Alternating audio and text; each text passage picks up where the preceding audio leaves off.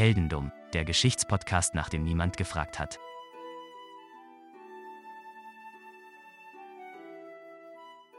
Hallo Daniel. Hallo Philipp. Es ist Zeit für eine neue Folge Heldendum. Und es ist Zeit für etwas, was ähm, von, dem, von der True Crime Schiene, die wir in der letzten Folge hatten, mal sowas von abweicht. Äh, das glaubt man gar nicht. Weil keine kriminelle, also ist vielleicht ein bisschen kriminelle Energie hier äh, nur involviert, aber du wirst gleich sehen, warum. Es kommt nämlich zu einem, zu einem Betrug, könnte man sagen, heute in dieser Folge. Aber ein Betrug, der wirklich im engsten Sinne lustig ist. Da bin ich sehr gespannt, weil kriminelle Energie ist ja bei uns schon oft der Treiber der besten Geschichten. Das stimmt, das stimmt. Auch wenn viele, auch wenn vielen Dinge äh, widerfahren sind, die sie gar nicht wollten, ja. Grüße an äh, Arius und an Sigurd. Heute reden wir über Hans. Über Hans, okay. Über bin Hans. Ich, bin Heute ich Hans? reden wir über Hans. Du bist Hans. Ich bin Hans. Hans Solo? Hans Olo, genau. Nein, Hans Heyer. Hans Heyer. Deswegen heißt die Folge auch Heyer. Eigentlich sollte sie der schnelle Hans heißen, aber wir kommen gleich noch äh, dazu, weshalb. Hans Heyer, du bist geboren am 16. März 1943 in Mönchengladbach. Oh, ist ja nicht weit weg von mir hier. Nee, du bist aufs Internat gegangen als Kind in Adenau. Äh, Ich weiß jetzt ehrlich gesagt nicht so genau, wo das ist. Das, das klingt weit weg von mir. Aber, aber du solltest mal den Betrieb deines Vaters übernehmen. Also ganz klassisch Nachkriegszeit, ja, der Vater hat einen Betrieb, der hat ein Betonmischwerk, was uns äh, irgendwie sehr an äh, Hermann erinnert, dessen Vater ja, Ja. auch äh, in diese Richtung unterwegs war. Und da, da geht es aber nicht hin, keine Sorge. Äh, Hans interessierte sich aber mehr, also weniger dafür, dass er im Betonmischwerk arbeiten könnte mal und das Betonmischwerk übernehmen könnte, sondern eher für die Autos im Fuhrpark dieses Betonmischwerks. Ah, der typische Jugendliche dann quasi, ja? Richtig. Vor allem, weil er, äh, während er in Adenau auf dem Internat war, sah er häufig äh, die Autos auf dem Nürburgring fahren damals und fand das richtig cool und hat dann, äh, hat dann wirklich so eine Liebe zu Autos entwickelt. Um dann so einen Kompromiss zu machen, hat, hat man äh, dann halt mit seinem Vater den Deal gemacht, pass auf, ich bleib zwar in der Firma, aber ich werde halt Kfz-Mechaniker für die, für die Autos im Fuhrpark. Ist okay, kann man, kann man schon mal machen. Das ist also ein ganz guter Deal eigentlich, würde ich mal Ja. behaupten. Und äh, im Normalfall wäre die Geschichte hier zu Ende. Er interessiert sich für Autos, er wird dann halt nicht der, der Chef, sondern macht dann halt irgendwie Kfz-Mechaniker. Hauptmechaniker des Werks. Richtig. Aber deswegen ist Hans bei uns, weil er immer ein Quäntchen mehr wollte als alle anderen. Okay. Weil er immer den, er hatte den, den, den Willen, noch ein bisschen mehr zu schaffen als die anderen. Und deswegen baute sich Hans 1959, was baut man sich als Motorshowbout-Fan? Jetzt will ich gerade am überlegen, weil das, das erinnert mich schon wieder an die Geschichte mit dem Fanman, wo er sich, äh, ich, wie ich gesagt habe, einen Ironman-Suit bauen sollte. War am Ende dann doch nur so ein Paragleiter, aber dann der baut sich bestimmt einen Rennwagen. Er baut sich ein Kart, genau. Äh, er baut sich ein Kart 1959, da ist er 16, da baut er sich sein erstes eigenes Kart. Da hat er eben den Vorteil, dass er äh, in diesem Betonmischwerk schon arbeitet und so. Er kann da ein paar Teile äh, vielleicht nutzen und ähm, er muss nicht unbedingt für sein Auskommen sorgen. Er hat halt ein bisschen Zeit. Und ähm, er fuhr dann nach Holland. Von Mönchengladbach aus ist das ja nicht so weit. Äh, und er fuhr dann nach Holland, weil in Holland darf man auch schon mit unter 18 Kartrennen fahren. Das darf Ah. man in Deutschland äh, damals nicht. Und äh, deswegen fährt er nach Holland, um dort Kartrennen zu bestreiten. Wurde 1962 und 63, also nach drei beziehungsweise vier Jahren, auch niederländischer Kartmeister. Und das ist ja schon mal was. Ist mit, ja, mit so jungen Jahren auf jeden Fall. Und auch nur vielleicht mit, wenn er die ganze mit dem selbstgebauten Ding gefahren ist. Ja, Es, es heißt schon was. Das heißt schon was. Und äh, deswegen hat er sich 1964 gedacht, gut, die Niederlande haben wir durchgespielt, gehen wir mal nach Deutschland in die deutsche Kartmeisterschaft. Und da lief es auch richtig gut. Er wurde äh, 1965 in die deutsche Kart-Nationalmannschaft aufgenommen und 1968 und 69 deutscher Meister. Also Hans war richtig talentiert. Der hatte es drauf. Und äh, so langsam zeigte sich auch, dass der Motorsport vielleicht in Zukunft sogar zu seinem Hauptberuf werden könnte, weil mittlerweile wurden die Rennen an den Wochenenden immer mehr, es musste immer mehr geschraubt werden am Kart und so. Also eventuell lohnte es sich, das Kartfahren bzw. das Rennwagenfahren mal in Angriff zu nehmen als, als Berufsziel. Ja, auf jeden Fall. Also wenn ich wirklich fast nur damit beschäftigt bin, mein, ja, an meinen Kart rumzuschrauben oder später auch an, an richtigen Rennwagen, äh, ich würde es auf jeden Fall machen. Also Hobby zum Beruf quasi, ne? Das, das wünscht sich ja heutzutage jeder YouTuber. Äh, Damals in den 60ern, äh, der Hans wusste es besser, ne? Der Hans wusste es besser. Und ähm, der Hans hat gesagt, okay, es ist Zeit für den nächsten Schritt. Und was kommt nach dem Kartrennen? Ja, wie gesagt, dann wahrscheinlich richtige Autos, ne? Richtig, das Autorennen. Er wurde viermal äh, in Folge Sieger der sogenannten Formel K und äh, er wurde auch mehrfach deutscher Meister. Ah. Auch mit den Autos. Gleichzeitig begann für ihn aber ein bisschen eine Pechsträhne. Also der Aufstieg bis jetzt war kometenhaft. Er hat alles abgeräumt in den Jugendklassen, er hat alles abgeräumt mit dem Kart, auch mit dem Auto ging es super los. Aber immer wenn der nächste Schritt gemacht werden sollte, ab jetzt, kam irgendwas dazwischen. Zwischen 1972 und 1986, also 14 Jahre lang, fuhr er jedes Mal beim 24-Stunden-Rennen von Le Mans mit. Also einem der größten mhm. Rennsport-Events überhaupt. Er kam nicht ein einziges Mal ins Ziel. Oh. Er hat es nie, nie geschafft, ins Ziel zu kommen. Okay, bei einem Mal verstehe ich es, ja, kann ja schon mal passieren, dass da irgendwie eine Panne ist oder irgendwie Wetter nicht mitspielt oder irgendein Gegenspieler sich denkt, ach komm, ich spiele mal ein bisschen unfair.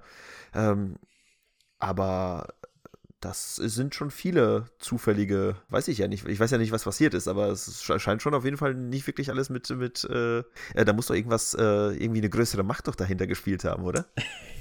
das Pech. Das Pech. Ich glaube, es war wirklich einfach nur das Pech. Ähm, und vielleicht, dass er nicht im besten Rennwagen saß, der in Le Mans mitgefahren ist.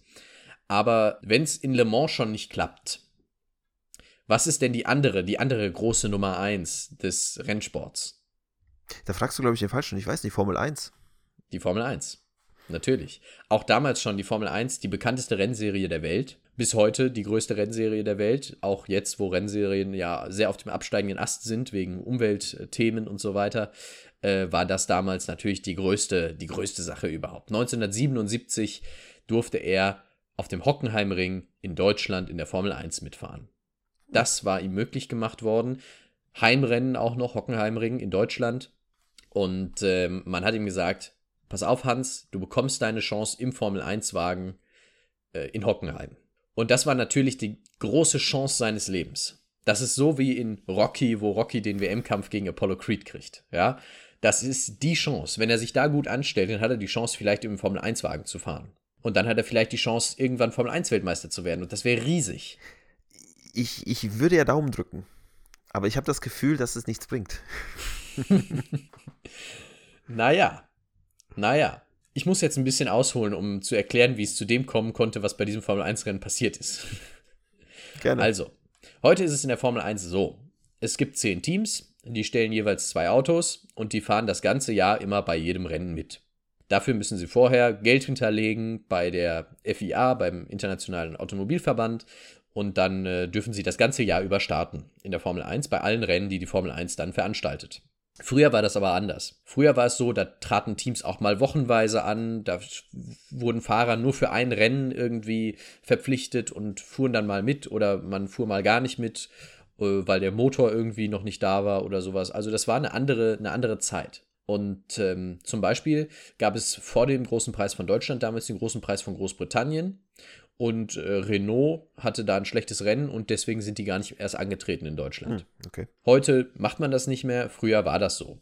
Äh, damals war es so, dass ähm, zum Hockenheimring äh, im Jahr 1977 zu diesem Formel-1-Rennen 30 Piloten anreisten. Es gab aber nur 24 Startplätze. Heute ist das anders. Heute gibt es zwar noch eine Qualifikation, Mhm. Aber diese Qualifikation entscheidet nur noch über die Startreihenfolge, nicht mehr darüber, wer beim Rennen überhaupt mitfahren darf. Wie wurde das denn früher gemacht? Früher gab es, gab es genauso eine Qualifikation, nur dass die letzten sechs halt nicht mitmachen dürfen so, beim okay. Rennen. Und äh, heute gibt es das auch noch, wenn du zum wenn du über 107 Prozent der Zeit des Besten liegst, darfst du auch nicht mitfahren, weil du dann als nicht konkurrenzfähig giltst, aber das kommt nicht mehr vor in der Formel 1 quasi. Mhm. Seit bestimmt acht, neun Jahren gibt es da kein äh, äh, Team mehr, dem das passiert ist. Und naja, 24 durften mitfahren, 30 Startplätze gab es. Hans Heyer in seinem ersten Formel-1-Rennen äh, könnte vielleicht eng werden, weil er ist ja noch nie einen Formel-1-Wagen gefahren. Das deutsche Team ATS Racing meldete damals zwei Wagen. Äh, das Typ Penske PC4, ähm, das ist äh, ein Rennwagen, der bereits aus dem Vorjahr äh, bekannt war, also nicht unbedingt was neu entwickeltes, hatte eigentlich eher schlechte Chancen vorne mitzufahren, unteres Mittelfeld äh, so von der, von der Chance her, äh, die dieser Wagen hatte. Und äh, Hans Heyer durfte in einem dieser beiden Penske ATS fahren. Darf ich eine Zwischenfrage stellen? Jetzt zu meinem Bitte. Verständnis. Ich bin ja, du weißt ja, ich bin ja ein Laie, was das Ganze angeht. Ja. Ich, ich kriege nur Clips geschickt, wenn Leute sich gegenseitig beleidigen äh, während der Fahrten. Das finde ich auch super. Das ist aber so mein Maximalkonsum an Formel 1. W- Wenn du sagtest gerade, es gibt einen, es gab den Wagen, der halt schon von Natur aus so gesehen nicht wirklich Chance hatte, da irgendwo vorne mit wegzufahren. Ja. Äh, warum macht man das denn dann noch? Werbung ist ein wichtiger Punkt. Also Ja. da sind ja, sind ja Werbeaufkleber drauf. Äh, irgendwas, bei, bei diesem Penske steht irgendwas mit, mit halb und halb. Äh, irgendwie so eine deutsche Werbung. Das ist äh, ziemlich lustig. Du wirst das sehen, weil ich glaube, wir werden einige Szenen aus diesem Rennen hier einbauen. Äh, es gibt das Rennen vollständig mit deutschem Kommentar auf YouTube. Es ist wirklich sehr, sehr gut. Und es gibt eine komplette Runde rund um den Hockenheimring aus dem Wagen von Hans Heyer gefilmt, aus dem Training. Ah, okay. Ebenfalls mit deutschem Kommentar. Man macht das einfach, weil man, weil man erstens denkt, nächstes Jahr können wir wieder weiter vorne mitfahren. Mhm. Und weil man zweitens denkt, eben, es ist eine Werbefläche. Ah, okay. Und drittens, weil größere Teams denken, wir müssen ja irgendwo auch Fahrer herkriegen und dementsprechend auch äh, Fahrer an schwächere Teams verleihen, zum Beispiel. In der Formel Mhm, 1 gibt es ja. häufiger heutzutage, dass dann die künftigen Fahrer der großen Teams bei kleineren Teams fahren. Wir sind also im Penske, im Penske PC4, den Hans Heyer fährt. Der andere, der äh, den zweiten Penske fährt, ist übrigens der Franzose Jean-Pierre Jarrier. Das ist nicht ganz so wichtig, aber der wird noch wichtig, wenn es gleich zum Rennen kommt. In der ganzen Saison hatte die Mannschaft einen Punkt geholt. Einen Punkt bekam man damals, glaube ich, wenn man Sechster wurde. Äh, alle, die schlechter waren, bekamen keinen Punkt. Und ähm, die Penske-Mannschaft hatte also einen Punkt und äh, der erstplatzierte Ferrari hatte damals 65 Punkte. Also ungefähr das ist die Spannbreite. Die beste Zeit in der Qualifikation setzte dann der Südafrikaner Jody Scheckter. Der fuhr eine 1,53,07 rund um den Hockenheimring. Also eine Minute 53 Sekunden. Jean-Pierre Jarrier im Penske wurde Zwölfter. Und letzter wurde der Mexikaner Hector Rebaque. Äh, der fuhr 1,57. Das heißt vier Sekunden langsamer. Ist jetzt keine große Spanne auf jeden Fall, ja. Der fuhr also eine 1,57,18. Und was fuhr Hans Heyer? Wahrscheinlich eine Millisekunde drüber. So, so wie es die Richtung geht. 1,57,58. Hans Heyer wurde also 25. und 24 durften starten Oh, und Hans Heyer durfte nicht mitmachen beim Rennen. was ist denn da passiert? Tja, das war natürlich ein herber Schlag für ihn. Aus der Traum von der Formel 1. Aber Hans wäre heute nicht hier, wenn er so leicht aufgeben würde. Das stimmt. Die Sache war für ihn noch nicht beendet. Nach der Qualifikation am Samstag hat sich Hans Heyer abends hingesetzt und hat sich gedacht, verdammte Scheiße, was ist da nur passiert? Und er hat sich dann entschieden, ich gehe am Sonntag trotzdem zum Rennen. Ich schau mal. Mal gucken, vielleicht passiert ja was. Und er kam am Sonntag. Und er war bereit anzutreten. Er kam in seinem Rennanzug mit seinem Helm und allem, was man so braucht. Und er war im Prinzip bereit. Aber er wusste noch nicht, wie er da mitmachen kann, weil es dürfen ja nur 24 Autos mitmachen. Aber er hatte einen Plan. Hans hatte einen Plan. Jetzt, jetzt fängt es an, für, auch für mich spannend zu werden. Damals gab es noch, und das hat man mittlerweile in der Formel 1 abgeschafft, die sogenannten Grid Girls. Das waren so Frauen, die haben dann so die Startnummer und den Startplatz gehalten. Ja. Die waren relativ leicht bekleidet und standen dann so neben dem Auto und haben halt angezeigt, welcher Platz und welche Startnummer. Quasi wie beim Boxen in den Runden, ne? Wie beim Boxen in den Runden, genau. Die waren aber selber meistens Kartfahrerinnen. Das heißt, man hat dann da nicht groß gesucht, wer das machen könnte, sondern man hat die Kartfahrerinnen genommen, die sowieso da irgendwie um den Hockenheimring äh, herumfuhren. Hans Heyer hatte natürlich eine große Vergangenheit im deutschen Motorsport, deswegen kannte der die. Und äh, er hat dann die Kartfahrerinnen bestochen. Diese Grid Girls bestochen. Und zwar, was könnten die denn machen? Was könnten die für ihn tun? Also der Klassiker ist natürlich ähm, 20 Punkte auf Betörung und äh, einen der Fahrer quasi äh, irgendwie ablenken, irgendwie ihn rausziehen aus seinem Wagen, natürlich freiwillig, dass er kurz mitkommen kann, weil das irgendwas gibt und dann kann der Hans natürlich einspringen und sofort losdüsen. Das, das hätte ich gemacht. Das ist vielleicht gar nicht so schlecht, aber das ist nicht die Variante, die Hans gewählt hat. Hans hat Schade. gesagt, wenn die Autos losfahren, die gehen ja erst auf so eine Einführungsrunde und dann stellen die sich wieder hin und dann ist der richtige Start. Wenn die auf diese Einführungsrunde gehen, ich park meinen Wagen so irgendwo versteckt und ihr stellt euch dann alle davor, dass man das nicht sieht. Das Auto. Oh, das ist die dummstmögliche äh, Variante, die man machen kann. Ey, super. Weiter, weiter. Erzähl weiter. Ich will wissen, wie es weitergeht. Ihr stellt euch vorher, ihr stellt euch davor, die Rennleitung kann das nicht sehen, weil er steht da hinter so einer Ecke und die, die, die Grid Girls laufen dann alle zu ihm und stellen sich da vor dieses Auto. Das ist niemandem aufgefallen, das ist auch sehr skurril. So, sie stellen also alle davor und alle gucken so, ja, und äh, keiner, keiner sieht das. Und die Autos kommen wieder zurück, haben die Einführungsrunde absolviert und stellen sich auf zum Start. Das Rennen startete dann auch. Es gab äh, eben die grüne Flagge, es ging los. Alle kommen ganz gut weg, aber an der ersten Kurve gibt es direkt einen Unfall. Clay Regazzoni und Alan Jones stoßen ineinander und äh, verursachen einen Unfall. Und alle gucken natürlich dahin, weil da dreht sich ein Auto, ja, und es gibt Staub und so. Und alle gucken natürlich den Start an und diesen Unfall. Und das ist eben am Ende der Start- und Zielgeraden passiert, in der ersten Kurve. Und am Anfang der Start- und Zielgeraden fährt Hans Heyer aus der Boxengasse raus, an den Grid Girls vorbei und fährt auf die Strecke und fährt los. Und ist im Rennen und fährt mit. Hans Heyer fährt beim großen Preis von Deutschland mit. Obwohl er sich nicht qualifiziert hat. Aber das, das muss doch aufgefallen sein, oder? Es fiel nicht auf. Erstmal fiel es nicht auf, denn damals war das so, da gab es noch keine Telemetrie, die jetzt jeden Zentimeter mhm. der Strecke analysiert hat. Man sah die Autos eben an der Startziellinie und von den Tribünen aus. Aber im Fernsehen gab es natürlich überall Kameras. Und gerade am Hockenheimring war das so, da gab es eine große, da, damals der alte Hockenheimring, der führte durch den Wald, also da gab es auch nicht so viele mhm. Tribünen. Mhm. In der fünften Runde fiel er dann aber auf, der Hans. Das ist der Nachzügler, der deutsche Hans Heyer. Er ist der deutsche Rennsportmeister. Er fährt den zweiten ATS Penske. Teamkamerad Charrier. Dieses Auto wird in sechsweg, wie gesagt, der Österreicher Hans Winter lenken. Also er fiel im Fernsehen fiel er früher auf, aber der Rennleitung fiel er erst dann auf. In der fünften Runde fiel er auf, weil sein Teamkollege ausfiel. Und der Teamkollege war ausgefallen und plötzlich fuhr aber so ein gelber ATS bei denen vorbei an, der, an, an, an ihrem Häuschen, wo sie drin saßen, haben sich gefragt, Moment mal, hier steht doch der, der steht doch da im Gras, warum fährt denn der jetzt da noch? ja, und dann hat man festgestellt, Moment mal, das muss doch der Hans Heyer sein. Und Hans Heyer, der hatte in den fünf Runden jetzt schon fünf Plätze gut gemacht, der war auf einmal 19.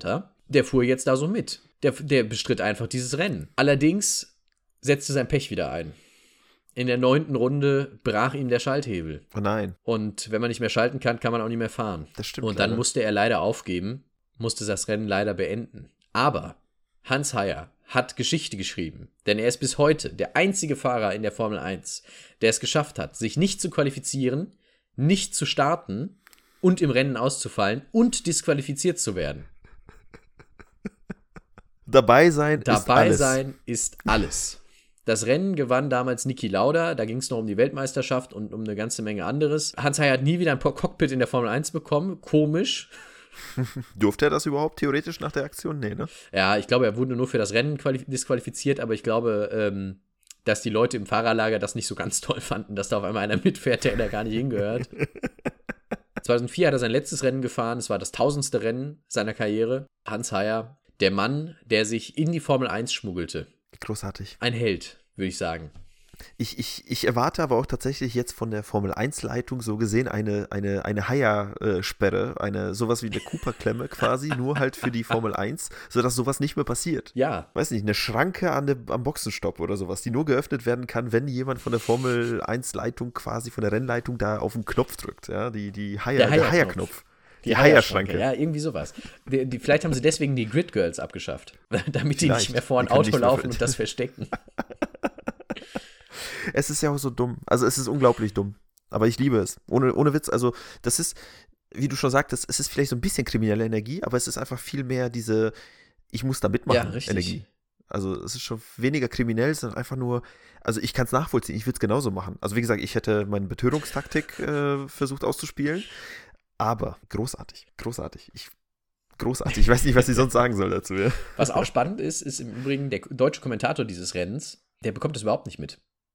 Der sagt nur, ah, hier ist auch Hans Heyer, der fährt hier auch, ja, und so. Also der bekommt überhaupt nicht mit, dass der da gar nicht hingehört. Ja, Ach, ist also wirklich auch äh, überraschend. Und als Hans Heyer ausfällt, sagt er auch nichts. Das nimmt er einfach nur so zur Kenntnis. Ein also absoluter Mann von Fach, Fach ja, der ja. da kommentiert hat. Ja, es ist schon klasse. Wir werden hier, glaube ich, die eine oder andere Szene auch vielleicht einspielen können. Es ist wirklich, wirklich gut. Hans Heyer, der Mann, der illegal in der Formel 1 mitfuhr. Bis heute äh, ein einzigartiger äh, Moment damals. 77 auf dem Hockenheimring. Glaube ich. Und 50 Jahre später reden wir immer noch drüber. Ja, nicht ganz Ja, 50 nicht- nicht Jahre ganz später, 50. aber ja, er muss auch viele Fragen beantworten dazu, auch heute noch. Also es gibt immer noch mal wieder äh, Interviews von irgendwelchen Motorsportzeitschriften und so weiter mit ihm, äh, wo er dann nochmal erzählen muss, wie das so war und so. Eigentlich sollten wir ihn, sollten wir uns ihn schnappen für sowas. Ja, das stimmt. ja, das ist die Ach, Geschichte sehr von gut, Hans. Sehr gut. Unglaublich. Also Hans ist auf jeden Fall jetzt meine neue Nummer eins, was äh, die heldendummen Geschichten angeht. Weil, ganz ehrlich, man muss ja sagen, vi- vieles in unseren Geschichten ist einfach aus Dummheit passiert, vieles ist auch einfach aus Unfähigkeit passiert. Und ich meine, beim Hans scheint ja Dummheit und Unfähigkeit ja auch äh, kein Fremdbegriff gewesen zu sein, aber das war aber in dem Moment einfach nur purer, purer Willen. Ja, das stimmt. Und diesen hat er durchgezogen und das finde ich einfach sehr, sehr respektabel. er hat wirklich, er hat es durchgezogen. Das stimmt. Er hat wirklich, er hat alles gegeben. Und er wollte, ja, ich kann das aber absolut verstehen. Du willst mitfahren. Es ist die einzige Chance vielleicht, die du hast in deinem Leben. Und dann, dann fährst du mit. Ich meine, jetzt ist er auch unsterblich, was das angeht. Jetzt ist er unsterblich. Also das wird auch niemand mehr wiederholen. Heutzutage sind die Regeln so engmaschig, da darf das Auto ja gar nicht mehr angefasst werden. Ähm, nach der Qualifikation bis zum Rennen und so weiter. Und es kommen, fahren eh alle mit. Äh, das ist schon was anderes heute. Aber Hans Heyer, Super. mein lieber Mann. Vielen lieben Dank dafür. Also es ist unglaublich, was für, ja, was für Helden wir hier manchmal besprechen. die sowas halt raushauen. Was für tolle Geschichten es gibt, von denen ich zum Beispiel jetzt auch, wie gesagt, noch nie was gehört habe. Gut, ich bin jetzt nicht mit dem Thema vertraut grundsätzlich, aber eine tolle Geschichte. Vielen Immer Dank. gerne doch. Wir hören uns wieder beim nächsten Mal, bei der nächsten Folge. Kommt gut durch bis dahin, würde ich behaupten. Und als nächstes gibt's Boote, Boote, Boote. Wir brauchen ein größeres Boot. Tschüss, bis zum nächsten Mal. Bis dahin.